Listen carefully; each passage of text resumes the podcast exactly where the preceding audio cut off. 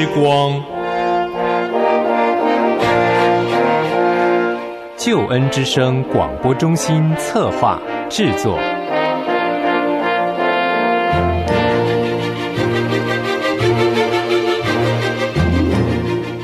亲爱的弟兄姐妹，您好，我是齐云。首先在主内问候您平安喜乐，也欢迎您收听今天的真理之光。很高兴和您在空中和您在网络上相会。今天呢，是我们信仰与生命的单元，我们要继续的学习加拉太书。今天我们进入到加拉太书第二章，为福音辩护。其实我们每一个神国的子民都应该为我们所得享的福音来辩护。而在这一章圣经经文当中，是保罗他为福音的辩护。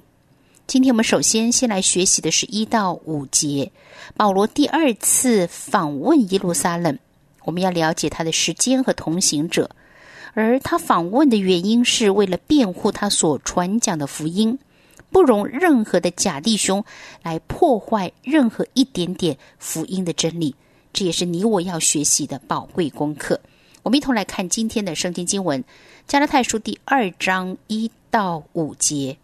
加拉太书第二章一到五节，过了十四年，我同巴拿巴又上耶路撒冷去，并带着提多同去。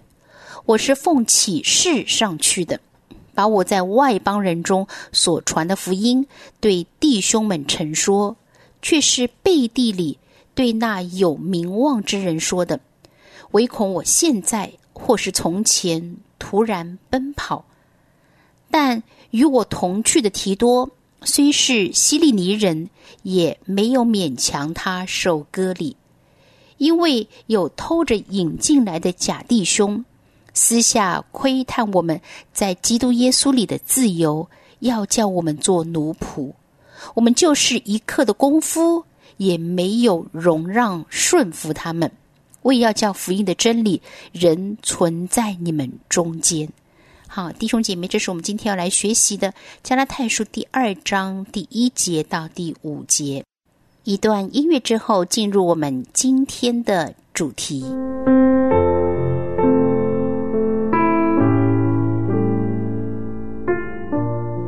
弟兄姐妹，首先在《加拉太书》第二章第一节，过了十四年，我同巴拿巴。又上耶路撒冷去，并带着提多同去。弟兄姐妹，加拉太书第二章第一节开始呢，一直到第十节的事情是非常详细的记载在使徒行传十五章的一到二十九节。在使徒行传第十五章的一到二十九节，论到耶路撒冷的使徒的会议，这是教会历史上非常重大的事情。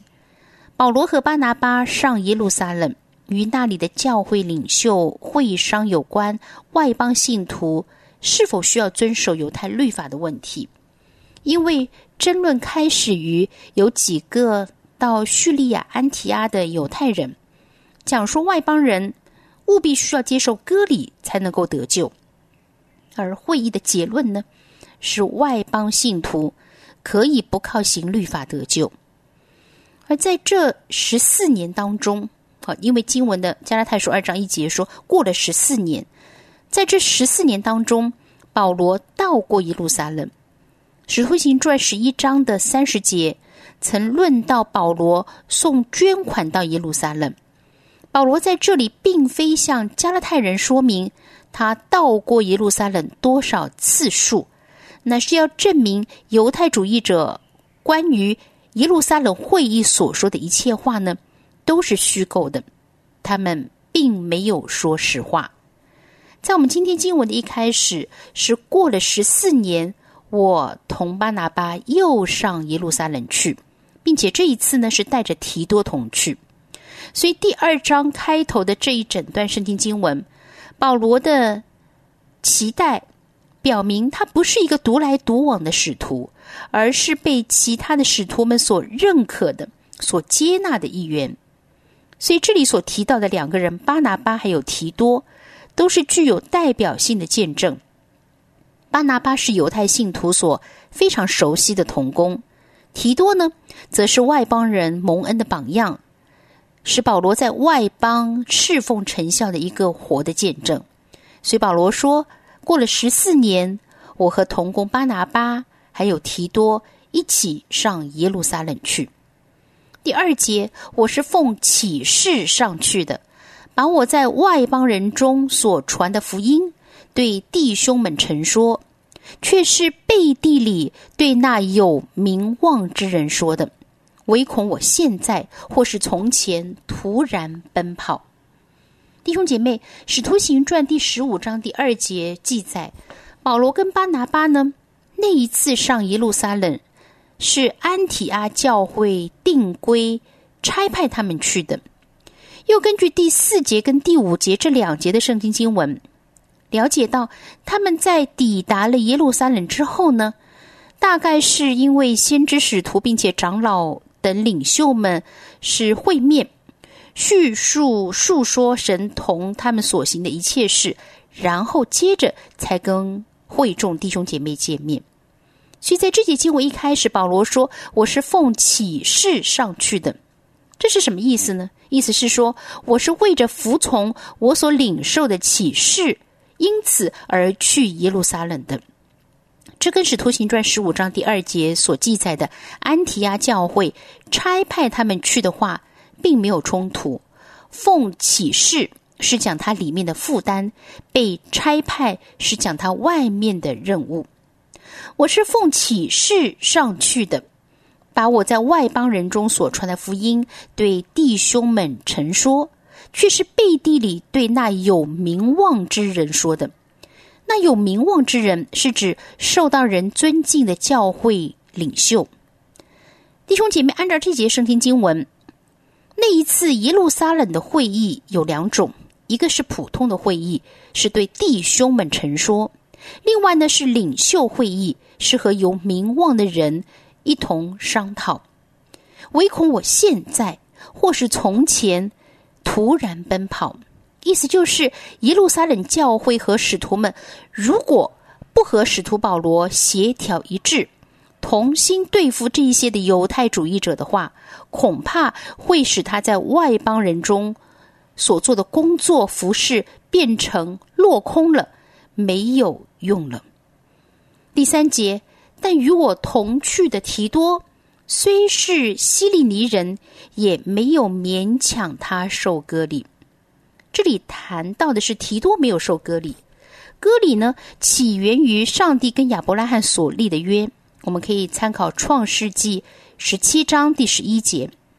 它是犹太人跟上帝立约，犹太人跟上帝守律法的一个记号。所谓的割礼呢，就是割掉男性阴茎的包皮。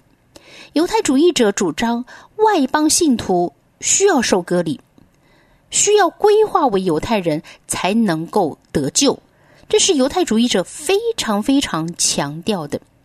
但是在这节经文当中呢，保罗表明，在耶路撒冷的教会领袖和保罗之间，对割礼的事情呢，并没有相左的意见，他们都不以为得救需要行割礼，所以没有勉强人行割礼，也没有勉强同工提多受割礼。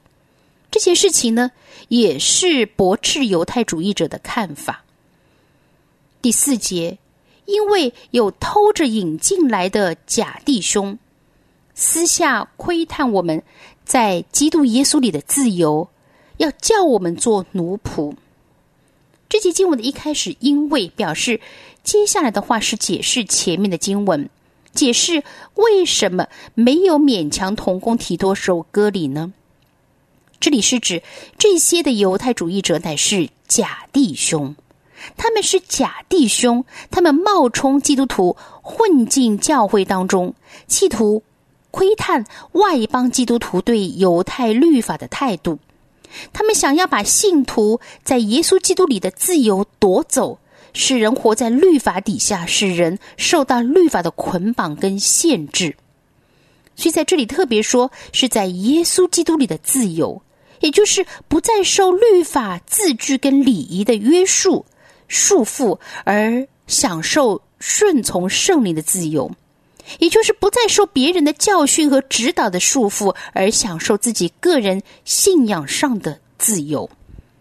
第五节，我们就是一刻的功夫也没有容让顺服他们，为要叫福音的真理仍存在你们中间，为着真理，不容随意的去容让别人，为着真理的缘故，一定要坚持到底，为着真理，也为着别人能够没有任何一点错误的接受真理的缘故，因此对。异端邪说的教训，绝对不可以让步，绝对不可以妥协。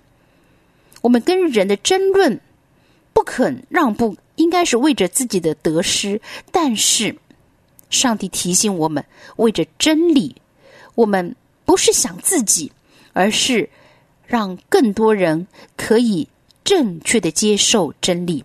因此，绝对不可妥协，因此绝对无法。让步，要很清晰的说：“Here I stand。”这就是我所坚持的，这就是我所持守的。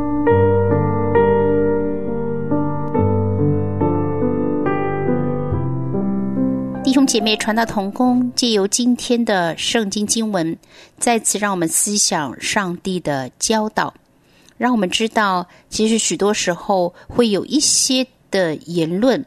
但是是不合真理的，因此我们绝对要非常谨慎，因为我们要让上帝的真理持守在我们当中，而不能够让福音的真理有任何一点点的错误。